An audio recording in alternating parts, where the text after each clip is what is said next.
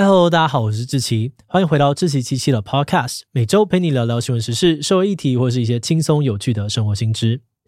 那今天这一集我们要来聊聊的主题是台湾的进口蛋争议。半年前，超过数千万颗的进口蛋被视为解决台湾蛋荒的救命稻草，但是在半年后，这一批进口蛋却变成了民众心中的问题食品，很多人都不敢吃，更不敢买。有人说，进口蛋是臭蛋、坏蛋，引进台湾是在伤害国人的健康。而且进口蛋专案也是问题重重，不止官商勾结，还浪费民众的血汗钱。但是也有人反驳，进口蛋根本没有那么多的问题，是被在野党抹黑，当做攻击执政党的素材。而其他对于进口蛋的质疑呢，很多也是胡编乱造的假消息。两方人马吵得不可开交，随着战场越开越多，事情也变得越来越复杂，让很多民众感到困惑。直到今年十一月中，政府宣布暂缓专案进口蛋的执行。为期半年的进口蛋风波才告一个小小的段落。究竟进口蛋在这段时间有哪些比较大的争议？进口蛋是不是在浪费纳税人的钱？巴西蛋真的有食安疑虑吗？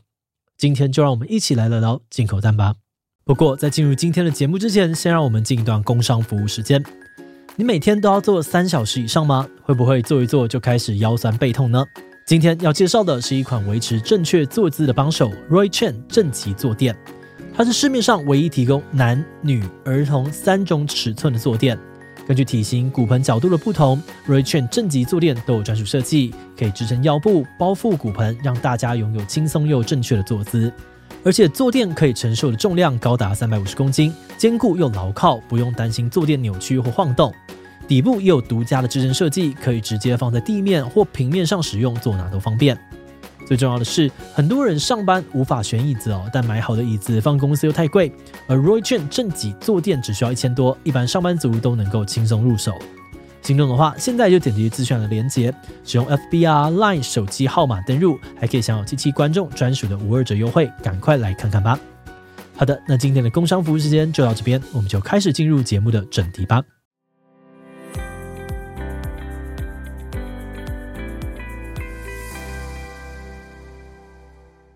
在谈进口蛋的争议之前，我们可以先回顾一下年初台湾缺蛋的状况。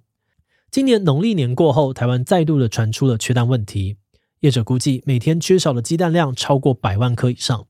那当然，缺蛋也让鸡蛋价格受到影响，批发价从年初的每台斤五十二元爬升到了五十五元，创下了史上新高。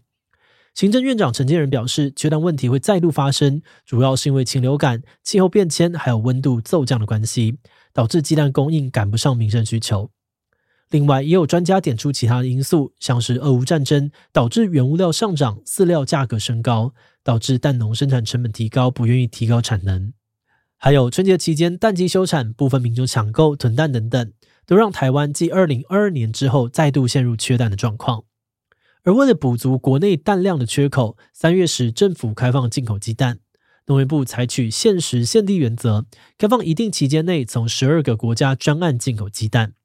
政府与民间合作，由贸易商到国外找寻蛋源，把蛋进口到台湾之后，这些蛋会先储存在中央畜产会的仓库里面。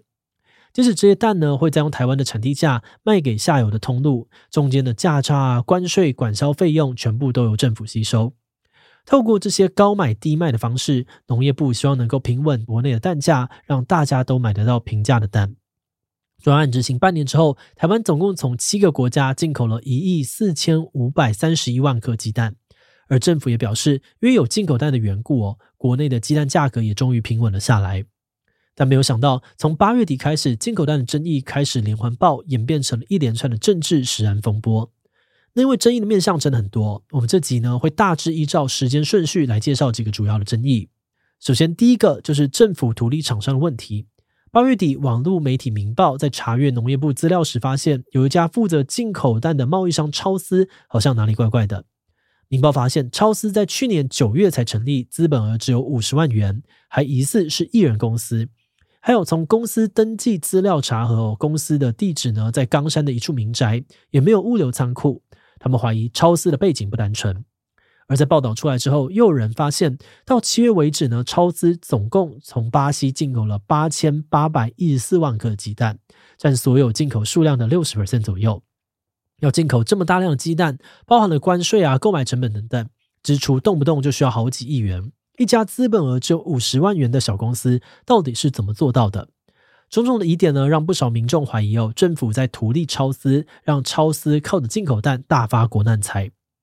不过面对争议，农业部解释，超丝符合所有贸易代理商所需要的条件，而且在去年十一月，超丝就有从日本进口蛋的经验。在这一次的专案当中，他们提供的到岸价格报价也很合理，也有办法在三月底前完成第一笔订单。另外，超丝帮台湾寻找蛋源时，同时也有业务代表到墨西哥啊、马来西亚找蛋。绝对不是所谓的艺人公司，而至于超市方面呢，他们也跳出来喊冤，表示公司的资本额小，但有资金调度能力。这次专案当中呢，就曾经垫付超过一亿元以上。另外，他们也照着政府的合约走，并没有赚取暴利。其他官商勾结的质疑更是严正否认。超市强调，当初为了疏解国内的蛋荒，全力寻找蛋源，没有想到找到最多蛋源的他们，反而成为众矢之的，被外界误解，让他们很痛心。但是在农业部啊，超丝发表声明之后，还是有人质疑超丝进口的巴西蛋报价太高，赚取不合理的利润等等。只不过后来进口蛋的争议呢，渐渐转移到了食安危机上面，而关于超丝的讨论热度下降，这一方面的争议也暂时告一段落。接着来到了第二个争议哦，就是进口蛋的品质问题。脸书粉砖林北好油在九月初的贴文指出，最后一批巴西蛋是在五月三十日从巴西专柜出口的。但吊诡的是，有人发现，在卖场贩售的巴西蛋制造日期却写九月五日，保存期限到十月五日。换句话说，从五月底到十月初，进口鸡蛋呢会有超过四个月的保存期限。林北好油就质疑这根本不合理。即使巴西蛋在维持冷藏情况之下可以保存一百一十天，但台湾呢并没有维持冷藏，导致进口蛋会变成坏蛋跟臭蛋。贴文一出哦，不少的网友附和，觉得他们最近买到的进口蛋确实品质不佳，相关的新闻也开始烧了起来。很多民众看到新闻哦，脑中充满问号。毕竟一般台湾的蛋放一个月就是极限了，巴西蛋放四个月真的没有问题吗？那眼看着事情越烧越大，农业部再度出来灭火。农业部表示，进口蛋属于长期运输，出口前会在蛋的表面喷上食用蜡，或是喷一层膜来保护蛋壳，维持品质。而在妥善处理的情况之下，进口蛋确实可以保存好几个月。不过，农业部在清查之后也确认，专案进口的巴西蛋最后一批的有效期限分别是九月二十四、二十五日以及二十七日。也就是说呢，那些有效日期被标成十月初的巴西蛋，确实是标示错误。而在事件发生之后，业者也从通路那边全数下架标示错误的进口蛋。农业部强调，虽然部分巴西蛋标示错误，但所有的巴西蛋销售时都在有效期限内。希望民众安心，而有了这一次的经验，他们也会清查其他的通路，辅导业者正确的标示有效期限。但可惜的是，农业部的说法并没有真的安定人心，很多人还是觉得进口蛋问题多多，像是冷链的部分就存在着很多的问题。有些专家质疑呢，巴西蛋可以保存四个月的条件是要全程五度 C 以下冷藏，这个要求在出口啊、海运、仓储的过程当中都有做到，但是在进到台湾蛋商业者的手上之后，这条冷链就断掉了。举例来说，台湾的蛋商呢，从畜产会那边拿到巴西蛋之后，通常还会再洗选一次，才会装盒进入通路。但是洗选过程所使用的水温，通常都高于三十度以上，已经不符合巴西蛋保存在五度 C 以下的要求了。还有，台湾这边并没有低温运送鸡蛋的概念，把鸡蛋运送到卖场的过程当中，很多业者的运输车都缺乏冷藏设备，更不用说卖场的鸡蛋区呢，很多都是试完贩售。那些进口蛋品质到底被影响多少，都让外界担忧。有人就推测，如果觉得进口蛋品质很差，可能并不是蛋本身的错，而是台湾的冷链不够完整。而面对断链的质疑，行政院长陈建仁承认，在冷链规范上面，政府确实规划的不够好。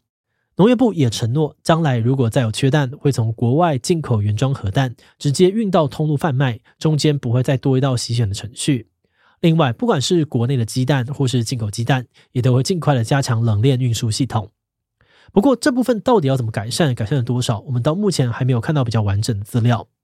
那话说回来，在进口蛋出现了食安争议之后，大家都急着想要知道，一亿多颗的进口蛋到底去了哪里，有没有被大家吃下肚？很多地方政府也呼吁中央应该要尽快的给出进口蛋的资料。而九月中呢，农业部公布了进口蛋的流向，第一是推到洗选厂之后送往超市。第二是送往加工厂，加工成白煮蛋啊、卤蛋、液蛋等等的食品或者是食材。第三呢是进入库存，等待有需要时随时调度。第四则是过期跟销毁。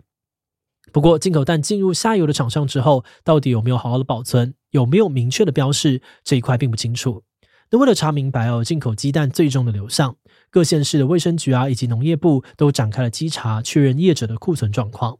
结果，桃园市卫生局发现，一间叫做众益农产品的公司，把进口蛋以散装蓝蛋的形式卖给早餐店、杂货店、摊贩，也没有标明产地，就这样子让进口蛋流入了市面。很多民众认为，这代表进口蛋的流向，政府没有办法完全掌握，存在着很多的漏网之鱼，也对民众的食安造成威胁。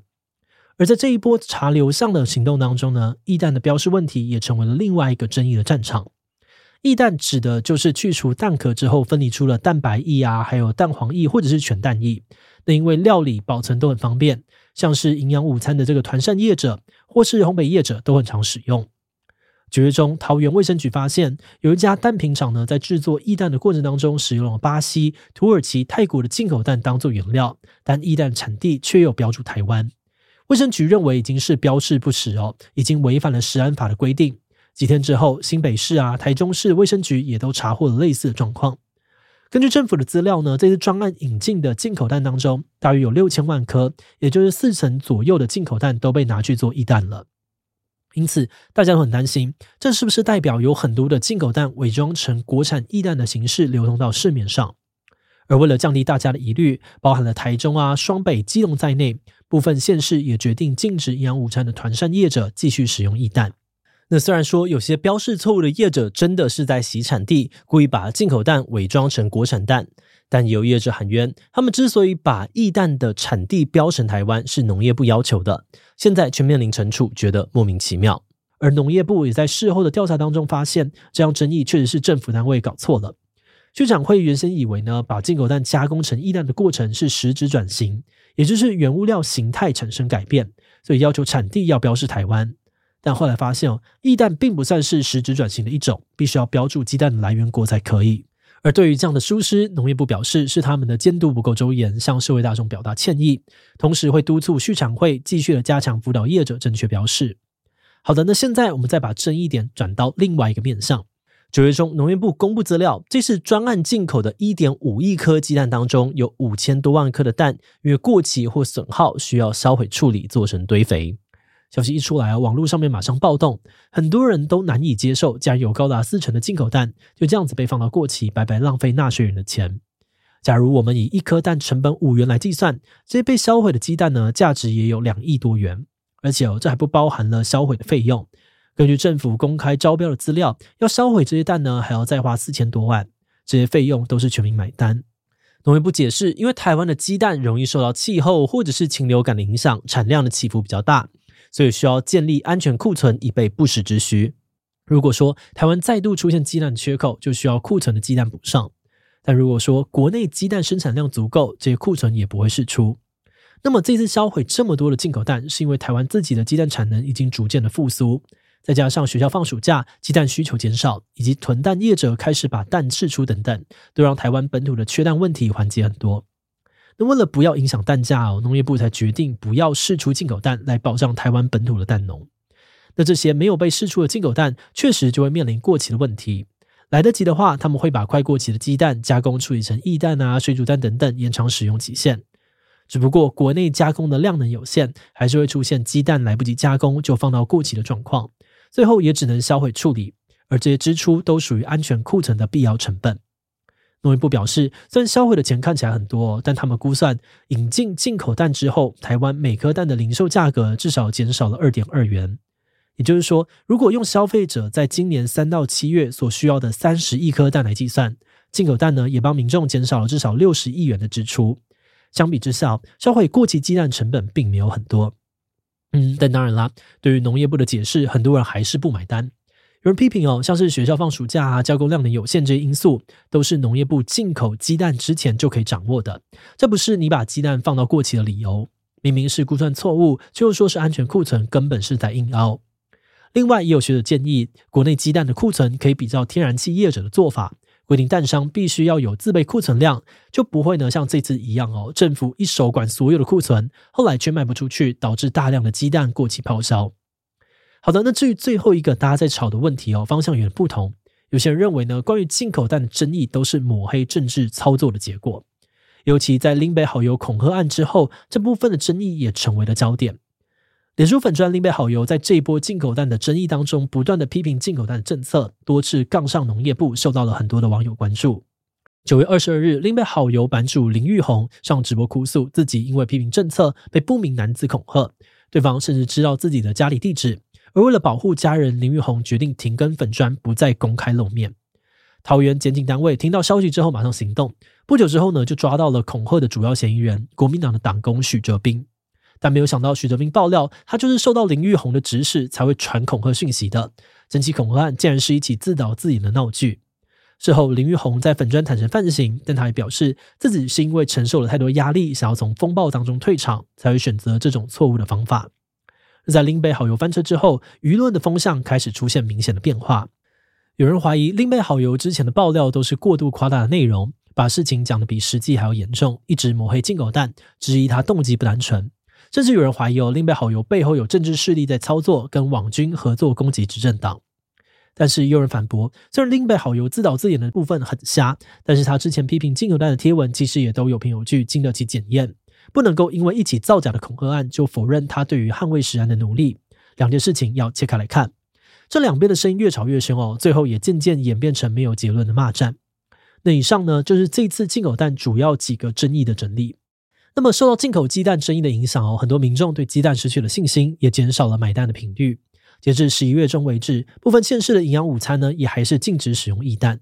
那整体鸡蛋市场的销售都不如预期，让各地的蛋商库存越来越多。台湾也从今年初的这个缺蛋危机，反过来变成鸡蛋太多卖不完。那因为买鸡不好，鸡蛋的批发价呢，也首次出现了连续三周的下滑，从每台斤五十五元下滑到了四十八元，创下了纪录。而新任农业部部长陈俊记表示，如果蛋价持续的下降，恐怕会冲击蛋农的生计，导致蛋农弃养，埋下未来缺蛋的隐忧。此外，他也向部分的县市喊话，希望营养午餐赶快恢复使用易蛋，强调目前市面上都是国产蛋，没有食用上面的疑虑，希望能够刺激民众的买气。而进口蛋方面呢，农业部表示，目前国内的产能已经能够满足国人需求，所以从十一月十四日开始就会暂停进口鸡蛋，未来如果有需要才会继续的订购。那么观察到，虽然进口蛋的讨论热度已经渐渐的降低，但大家对于这个议题的观感还是停在一个非常分裂的状态，大致分成质疑农业部跟支持农业部两个阵营。而质疑农业部的人认为，哦，整个进口蛋的专案搞得乱七八糟，农业部不止图利厂商，还一直说谎。专家说，进口蛋有食安疑虑，农业部却骗大家不用担心，而蛋品业者乱标校旗，农业部却踢皮球给其他单位推卸责任。明明买了太多的进口蛋，导致严重浪费，农业部又硬凹是安全库存。不管外界怎么批评哦，农业部总是有千百种理由，就是不肯承认政策的错误。而另外一方面，支持农业部的人则认为，进口蛋被严重抹黑，食安问题并没有这么严重，但有人刻意的把事情闹大，引起大家无谓的恐慌，还因此造成了更多的问题。要是大家不敢买蛋啊，冲击蛋商生意，或者进口蛋销不出去，必须要报废等等。而且农业部努力的解决缺蛋问题，却被批得体无完肤，非常不公平。很多人呢也会拿蛋的多重宇宙来强调，政府不管怎么做都会被人攻击，为农业部感到很委屈。那么到了后来，两边的认知已经出现了巨大的落差，几乎无法跟对方沟通了。如果有人说进口蛋没有问题，马上就会被骂政府的网军出来洗地了，又在欺骗民众护航有问题的政策。那如果有人说进口蛋有问题哦，也会被另外一边骂，又是在野党的网军出来造谣，想要用进口蛋呢攻击执政党，谋取自己的政治利益。两个阵营的立场呢针锋相对哦，网络上面的骂战也越来越激烈，让进口蛋变成了一个很难冷静讨论的议题。不过，比起关心进口蛋，有人呼吁现阶段更应该关注的是造成台湾不断缺蛋的真实原因。很多的调查报道认为哦，台湾未来几年内可能会再度的面临缺蛋危机。主要是因为过去这几年，台湾人越来越爱吃鸡蛋，鸡蛋的每日需求量已经从二零一八年的每天十万箱到二零二三年的每天十二万箱左右，呈现逐年上升的趋势。但与此同时，台湾鸡蛋产能提升的速度并没有这么快，也很容易受到禽流感啊、气候的影响，让产量不太稳定，才会一直发生缺蛋问题。而这个问题的背后呢，是鸡蛋产业长期以来的困境，像是蛋价长期冻涨，导致蛋农缺乏更新设备的诱因。鸡舍老旧，饲养方式传统，让蛋鸡面对禽流感啊、气候问题时损失惨重，还有受到诟病的包销制等等，都需要全盘检讨。但因为这部分的改革要投入的资金很可观，沟通成本也很高，政府一直都缺乏大力改革的动机。直到现在，连续几波缺蛋争议，才让大家意识到问题的严重性。那虽然说农业部表示正在积极的辅导蛋农转型，但改革究竟有多快，又能够改变多少，现在都是一个未知数。节目的最后，也想来聊聊我们制作这集的想法。进口蛋争议真的是我们处理过的主题当中资料比较复杂的一集。那因为篇幅有限，而且事情也发生了一段时间，我们只有挑选声量比较大的争议出来讲，内容也经过一定的简化。那如果有不足的地方呢，都欢迎你留言补充，帮忙分享。好的，那虽然说很多人都觉得这几个月进口蛋争议好像一直在新闻上面炒，已经变成了一个充满政治口水的主题。他们觉得，这毕竟是政府第一次大规模引进鸡蛋，其中有不少环节也真的出现了重大缺失，像是效期啊、产地标示认知不一、生鲜鸡蛋缺乏冷链、相关法规没有跟上等等，所以呢，还是有讨论的价值。而且，其实这些问题哦，早就已经存在了。比如说冷链的部分，以前台湾本土的鸡蛋从生产啊到销售，可能只有短短几天而已，不太使用冷链，这也是为什么很多台湾业者没有适当的冷链设备。而去年缺蛋危机发生之后，农业部就有推出计划，要补助业者加强冷链，防止下一步的蛋荒。但计划并没有推行的很顺利。结果今年进口蛋争议爆发之后，这个冷链的问题也再度的浮上台面，迫使政府啊跟业者共同面对问题，拿出更积极的作为，加快冷链系统的部署跟建立。那么看完进口蛋的争议呢，还有后续的影响，我们其实有蛮多感触的。进口蛋议题炒了好几个月哦，可能也因为靠近选举的关系，增加了更多政治的变因。整个过程很乱，也让很多人生气。大家看到的好像只剩下台面上面的吵架跟对立。但这个过程呢，我们回头看来哦，其实也是民主政治的一种体现。透过彼此的纠正啊、监督，找到问题，并提出改善的做法。